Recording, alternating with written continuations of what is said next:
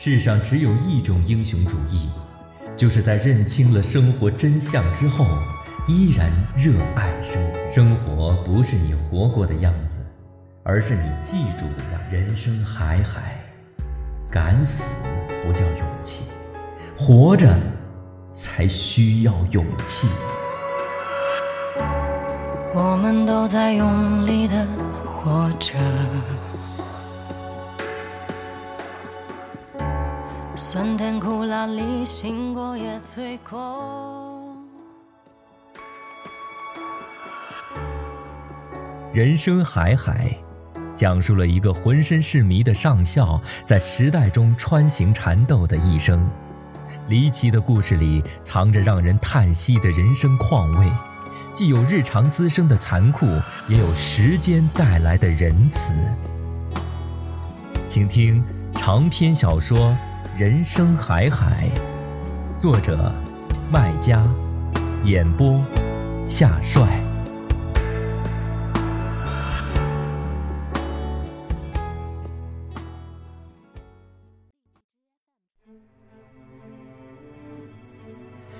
在上校的批斗会上，喝醉酒的老保长上台发言，一场好好的批斗会，最后演变成了一场闹剧。晚上，上校逃跑未遂，红卫兵小将们把他吊在屋檐下。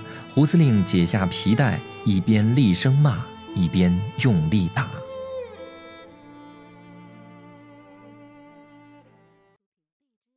第十集，父亲让我去学校打听胡司令有没有走。经表哥证实，胡司令和四大金刚都走了，刚刚走。至于为什么走，有两种说法：一种是胡司令要去向总司令汇报老保长的事儿，一个雇农站在阶级敌人的一边怎么办呢？另一种是他们已经出门多日，穿的衣服全被汗水捂得发臭，必须回去换洗。尤其是那位女同学，据说是来了大姨妈，更是刻不容缓要回去。我要以后才知道这大姨妈的真正意思。当时我以为大姨妈就是大姨妈，母亲的大姐。一年之后，我知道这大姨妈的真正意思后，羞死了，因为我还曾经四处宣扬她来了大姨妈。现在我还不知道羞，现在我在初三乙班教室的窗洞外偷听小瞎子读报纸。不管是为什么走吧，胡司令和四大金刚，总之是走了。这里暂时由小瞎子负责，他是分队长，四小门神的老大。按照胡司令走之前的布置，这天下午是政治学习时间，全体红卫兵在教室里听小瞎子读报纸。我和矮脚虎等几个小伙伴躲在窗户外面偷听偷看，发现好几个红卫兵在打瞌睡，样子像温鸡，头勾着晃着，眼皮子翻着。我们看一会儿，觉得没意思，就撤了。天淅淅沥沥下起小雨，校园里出奇的安静。两只黑亮的老瓜停在那棵枯死的泡桐树上，嘎嘎叫，越发衬托出校园的清静。连日来，这里一直在强劲的革命东风吹拂下，正如一幅标语上写的。四海翻腾云水怒，五洲震荡风雷激。这会儿似乎是累了，趴下了，病恹恹的。我们不知道去哪里打发时间，但我们喜欢这个时间，这个样子，清静凉爽。雨水收起了酷热，红卫兵都待在教室里，整个校园空荡荡的。我们成了主人，可以大摇大摆的走走逛逛。没有人管，自由自在。我想去柴屋里看上校，他昨天被打得够呛，现在还不知道怎么样了。一个人去，我有点怕；去的人多，我又烦。我只想跟矮脚虎一个人去。私下问他，他很乐意陪我。于是我们以去上厕所的名义跟其他人分了手。等我们从厕所出来，雨转眼间下大了。落在地上，噗噗响，冒着灰烟和热气。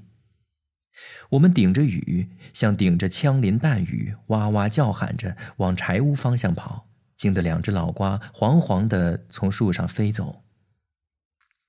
柴屋就是以前老保长姘头开小店的屋，老保长败家了，姘头跑了，才废弃了，被学校占用做了柴屋。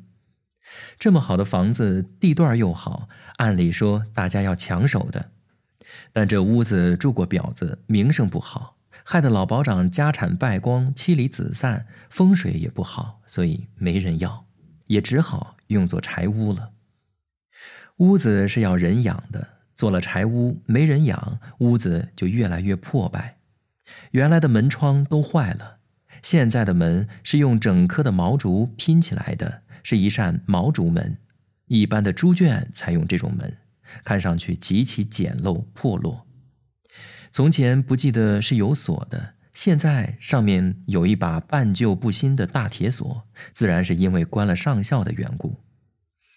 作为曾经的小店，它窗户特别宽。有一扇门横过来那么宽，我们叫做横窗。以前老保长的姘头就站在窗户里收钱交货。窗户其实是当柜台用的。这种横窗因为太宽，开不来窗门，只能上排门，在窗框上下挖一条凹槽，一块块木板依次嵌入凹槽，排成一排，居中再横一杠栓。这种门我们就叫排门。天长日久，凹槽日晒雨淋早坏掉了，吃不住木板，只能用钉子钉死。但木板已经不齐备，排得稀疏，栅栏一样，小孩子甚至可以侧身钻过去。据说昨天晚上上校就是撬掉了一块木板逃跑的，但两只猫没有配合他，他们被关了两天，肚子饿得慌，心里大概也烦恼的，不像平时对上校言听计从。隔壁就是食堂，门前有两只泔水桶。到了夜晚，这儿就是老鼠的天堂粮仓。两只猫出来之后，撞见了几只老鼠，顿时撒腿去追，把上校逃跑的计划彻底泡汤了，害他受了一顿毒打。啪啪啪，正是昨晚的这啪啪声，一直盘在我心头，引诱我去看上校的。我想看他是不是受伤很严重。为了防止上校再逃跑，柴屋的横窗已经加固，横七竖八钉着十几块粗新的毛竹板，加上原来的老木板，横竖交叉，新老交加，变得十分牢固。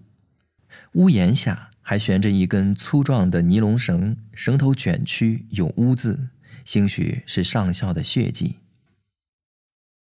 我们趴在窗台上往里看，什么也看不见，黑乎乎的，像黑洞，看不到底。能闻到一股臭烘烘的气味扑鼻而来，好像里面有一窝腐烂的死老鼠在兴风作浪。我们不怕臭，坚持看，反复看，依旧见不到上校的人影。突然，一只猫叫，像个鬼一样钻出来，撕破黑暗，吓得我们从窗前逃开。过一会儿，里面传出一个哈欠声，然后好像有人在叫我。我听出是上校的声音，他一遍遍叫，声音越来越清晰，确实是在叫我。我犹豫又大胆地回到窗前，问他干嘛。他讲：“你进来，把猫带走，交给你爹。呃，门是锁着的，把它撬了。”我找到一块石头，用父亲给我的一粒纸包糖交换，唆使矮脚虎去撬。他接过石头，看着天上，想着，想了一会儿，扔下石头，对我小声说：“嘿，胡司令还要回来的。”我听见上校在黑暗中笑：“哼，什么狗屁司令，连枪都没摸过，当我的勤务兵我都不要。你以前还有勤务兵啊？”嗯，多的时候有好几个呢，一个给我脸上擦汗，一个给我洗手，一个给我穿鞋子，一个给我洗衣裳。听他说话的样子，好像精神蛮好。我问他：“你受伤了吗？”哼，我打过九十九次仗，打掉的子弹比你吃过的番禺还要多，什怎么可能受伤？我身上啊全是伤。弹片在我身上都做了窝了。我是问昨天晚上你有没有被打伤？你看他长得那个娘娘像，手上屁劲儿都没有。嗯，可是我看见你流血了。那不过是皮肉伤，就像你家老母鸡挨了一条条，丢几根毛，那能叫受伤吗？伤筋动骨才叫伤。我的筋骨啊，硬着呢，就他那个娘炮劲儿，只配给我挠痒痒。说完，上校又哈哈笑笑完了，还唱戏文，咚咚咚，锵锵锵，自己敲锣打鼓，自己唱，蛮来劲。我把一只眼睛嵌在主板缝里，循着声音往里看，黑暗仿佛被他的唱戏声驱散。这会儿，我看到墙角有一个黑影坐在地上，双手被反绑在一架风车的脚上，两只猫蜷在他的腿窝里，朝我射出四道蓝光。悠悠的亮，我适应了黑暗，可以清晰的看见套在猫脖子上的白色细尼龙绳，但却看不见那只白猫。我奇怪，问他：“那只白猫呢？”唉，可怜呐，在这鬼地方，白猫已经变成黑猫了。大白，来跟他打个招呼。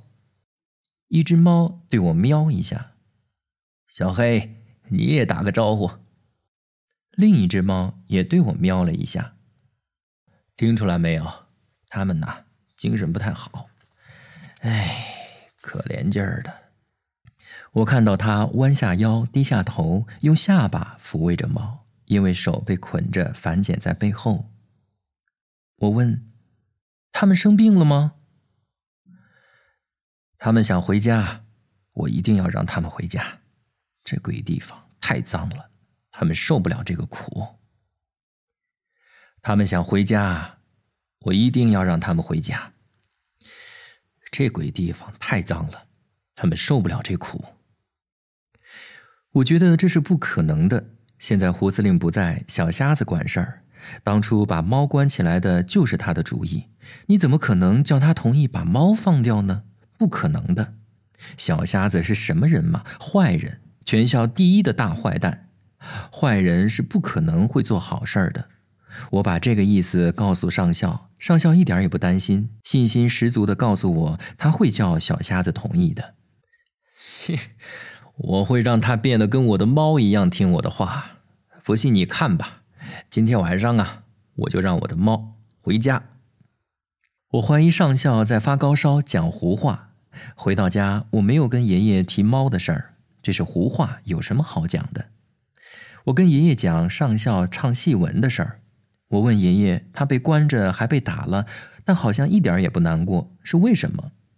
爷爷的痔疮在发作，心情不好，没有像往常一样对我耐心的讲解，只甩给了我一句话：“哎，他呀，该难过的时候都已经难过了，有什么好难过的？”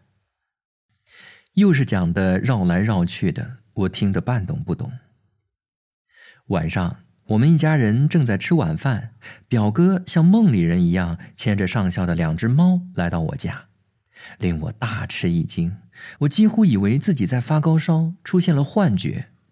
但两只猫一只接着一只从我的脚边走过，又摆尾又喵喵叫的，活生生的样子，不容我丝毫怀疑。我觉得自己要哭了。因为太激动了，激动坏了，好像放出来的不是两只猫，而是我的两个亲人。两只猫认识我父亲，一进屋就钻到他的脚边，转着圈儿叫个不停。父亲像上校一样对他们讲话，问他们：“哎，你们饿了？”他们伸出舌头各舔父亲的一只脚背，像那是一对石斑鱼一样。父亲讲，他们肯定是饿了。叫母亲去给他们弄点吃的。我问表哥是怎么回事表哥不对我讲，只对我父亲和爷爷讲。今天晚上我们要审问太监，但他提出条件，一定要把他的两只猫送到你们家交给舅舅，否则他什么也不讲，打死也不讲。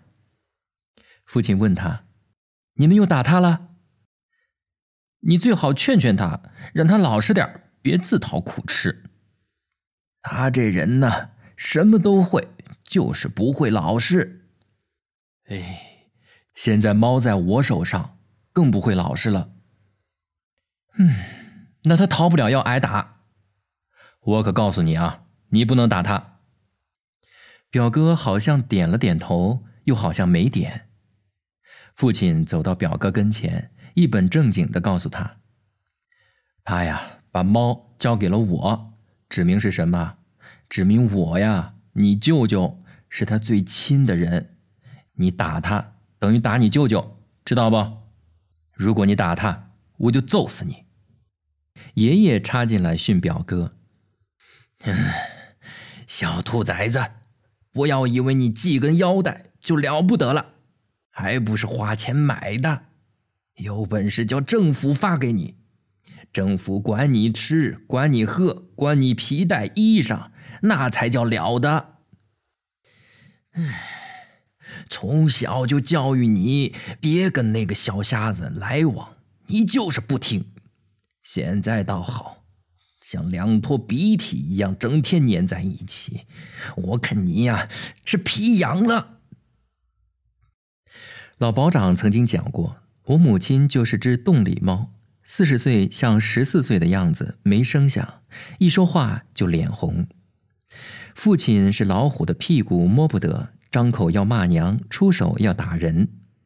爷爷是半只喜鹊，半只乌鸦，报喜报丧一肩挑。爷爷平常不骂人，骂人就是报丧，你会很难过的。爷爷这顿讥讽数落，洪水一样的把表哥的心情彻底冲坏了。我看他一言不发的离去，脚步沉重的要死，像只落汤鸡，鞋子里灌满了泥淖一样。我追出去陪他一路走，想安慰他。我从他的脚步声中听出他的愤怒和痛苦，却不知怎么安慰他，啰里啰嗦一通，感觉都是废话。开始他不理我，只埋头走。步子又快又重，后来他突然发火，先是骂一句脏话，然后一口气骂道：“全是神经病，把一个头号敌人，全是神经，全是神经病，把一个头号敌人，全都是神经病，把一个头号阶级敌人当亲人看待，简直是瞎了眼嘛！我看他们都是中了毒，没有阶级立场，没有革命觉悟。”最后必定要害人害己，害得我当不了小队长，害你也当不了红卫兵，害得自己要当反革命分子了，要挨批斗的。我的心情也一下子变得阴沉沉，像走在出丧的路上。我们默默地走在去静的弄堂里，初升的月光把一边的墙头照得灰亮，几乎不大看得见路面，只听见我们交错的脚步声，一会儿咚咚。一会儿踏踏，咚咚是踩在青石板上，踏踏是在鹅卵石上。直到走出弄堂，踏上公路，我看到月光明亮饱满的铺在沙砾上，我们的脚步声也随之消失，像被月光收走了。表哥这才开枪对我说：“今晚要审问太监。”胡司令不在，谁审呢？当然是我们。表哥说的“我们”是指红卫兵们，全体红卫兵。地点是在初三甲班教室里，因为没有广播通知，所以没有一个大人来，来的都是红卫兵和像我们这样向往当红卫兵的革命少年，另有一些来凑热闹的小孩子。我们到的时候，红卫兵已经满满的坐在教室里，小瞎子站在讲台上，正在对大家讲话。教室外窗门前挤满了像我这样的人，因为来得迟，我挤不到窗前，听不清小瞎子在讲什么。突然，挤在窗前的人“嗡”一声散开，都往教室门口挤。原来是上校被押来了，他在我们一群准红卫兵的夹道拥簇下，由肉钳子和野路子押进教室。一进教室，口号声拔地而起，都是老一套的，一长串的打倒打倒。虽然人没有以前多，但声音挤在教室里，感觉比以前还要热烈，还要震耳朵。趁红卫兵喊口号时，我又重新抢位置。这回我站到了好位置，就在窗洞前，可以清楚地看到教室里的每个角落，听到里面的每个人讲话。我注意到上校明显是瘦了，额头和眼睛显得更大，但不亮，没有光。他平时眼睛和额头亮亮的，会发光。现在额头上有一团像梅花的黑印子，看上去灰头土脸的。后来我发现其他好多地方，手背、手臂、下巴、白汗衫的胸前、肩头、背上都有这样一朵朵的黑梅花。我知道这是猫爪印。其实他穿的白衬衫，除了领子和袖口还有一些白的模样，其余部分都是黑不溜秋的，都是黑煤灰和猫爪印。这会儿他手背反剪着，站在讲台上黑板前，像刚从黑板里钻出来一样。黑板上用红白双色粉笔写着一排空心大字：“蒋正南批斗会。”